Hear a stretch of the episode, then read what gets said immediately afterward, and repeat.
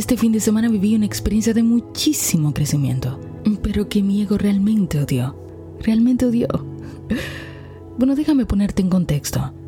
Ya sabes qué fácil se nos hace a los seres humanos hablar de cuando las cosas no salen bien, no salen justo como queríamos, pero también sabes cómo solemos esconder cuando las cosas no nos salen como esperábamos. Y justo esas cosas que no salen como esperábamos siempre traen un tesoro que cuando lo vemos permite que simplemente ya no tengamos que repetir otra vez la misma experiencia. Si eres frecuente por aquí, tú sabes, ¿te has dado cuenta? Que llevamos semanas, que el contenido simplemente mermó, disminuyó. Para una persona como yo, que es muy hacedora, le gusta hacer, fue difícil asimilar que era un momento de parar, un momento de ver hacia adentro. Y en ese mirar hacia adentro, comencé a sentirme muy guiada, muy guiada hacia hacer cosas nuevas. Y la primera impresión fue como, pero, ¿por qué no podemos seguir haciendo lo que ya hacemos? Si funciona muy bien, si es muy cómodo para mí.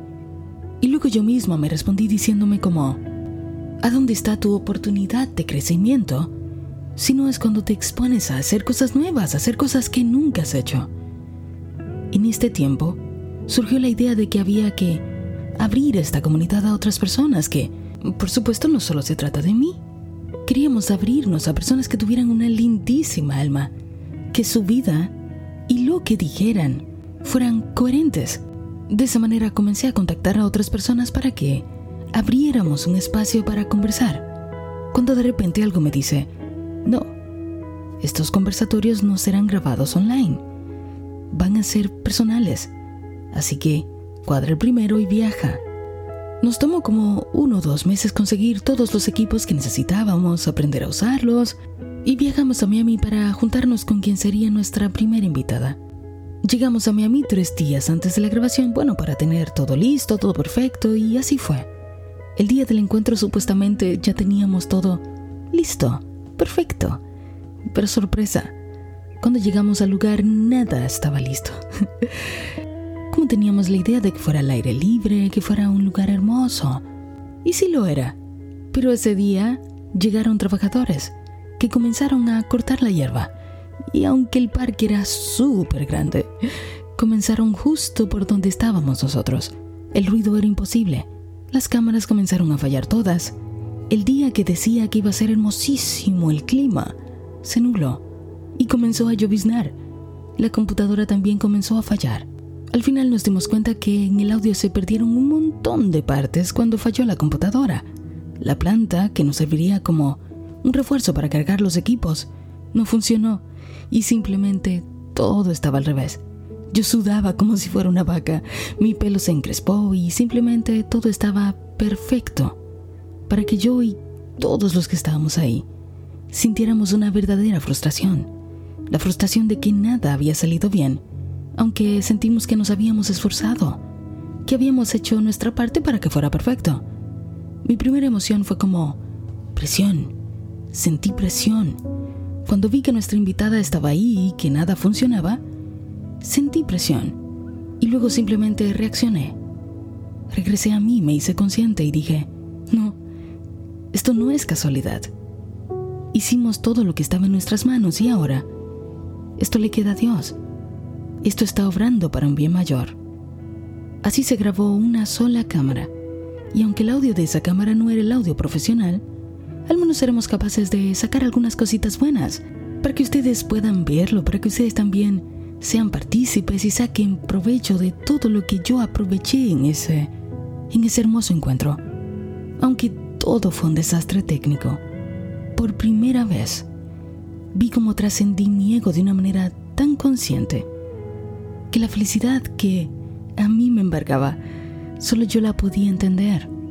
Porque para alguien tan perfeccionista como yo, asumir que no podía hacer nada en ese momento, no resistirlo, aceptarlo y simplemente dejarlo fluir, sabiendo que algo mejor, algo más grande se escondía detrás de todo esto. Eso para mí era lo que yo tenía que vivir. Lo que a veces parece un fracaso, en verdad es el comienzo de un tremendo éxito. Y mi éxito era completamente interno. Yo sabía lo que había sucedido dentro de mí y entendí muchas cosas de estos meses en los que, haciendo tan poco, solo debía tener los ojos correctos para verlo. Yo y mi invitada la pasamos tan, tan bien durante este conversatorio que simplemente parecíamos dos amigas que se conocían de años y años y que se sentaron a conversar de las cosas que habían sucedido, de cómo llegaron hasta aquí y cómo la actitud correcta puede cambiarte por completo, de cómo puedes cambiar de la nada al todo por tener la actitud correcta. Y mientras ambas hablábamos de esto, yo misma lo estaba viviendo en ese preciso momento. ¿No es maravillosa la vida? ¿No es hermoso todas las oportunidades que te da la vida para superarte a ti mismo? Todavía seguimos aquí en Miami, estoy grabando desde Miami y hace unos minutos veía un video que me envió mi cuñada que mostraba cómo hay dos dimensiones de ti. ¿Ves la mano? Mira tu mano. ¿Ves tu mano? Y también ves la sombra que crea tu mano. Y como en esta dimensión tridimensional vemos la sombra, pero no vemos la mano, no vemos la realidad. Intentamos poner en la sombra lo que queremos que esté en la mano. Y es en balde. La sombra de la mano solo se mueve cuando la mano lo hace. Mueve tu mano y date cuenta por ti mismo, por ti misma. Todo lo que deseas debe ser primero puesto en el espíritu y lo verás como un reflejo aquí. Pero primero tienes que hacerte consciente. Consciente de que hay una mano y de que está la sombra que crea la mano. Es el ego. Lo trasciendes y ahora eres capaz de vivir desde el espíritu. Para eso estamos aquí. Para recordarlo mientras vivimos estas hermosas experiencias. Ahora tengo una nueva, una nueva vivencia que marcó el inicio de algo y el final de otra cosa en mí. Y en este momento que te lo estoy contando, no desde la víctima que pude sentirme, sino desde el amor que le tengo a este ser que soy y que está experimentando su vida aquí. Desde ahí, esta vivencia puede ser experimentada como lo que es, una experiencia de este yo que soy, que está en este cuerpo que está creando pensamientos con esta mente. Y desde allí, elegir vivirlo con amor, sabiendo que se ha desbloqueado algo en mí por haberlo tomado con esa actitud.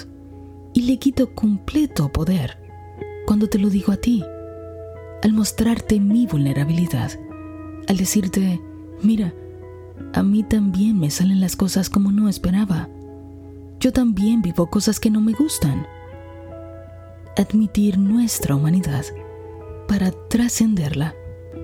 Una vez más utilizo este podcast como registro de mi crecimiento y lo comparto por si alguien también tiene que procesarlo conmigo.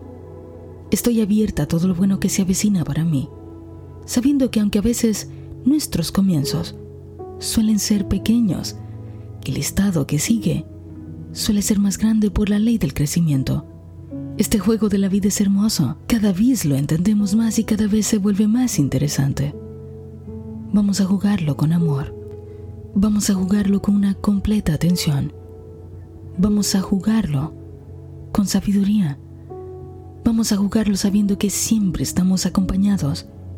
Que siempre, siempre, siempre, siempre nos están guiando.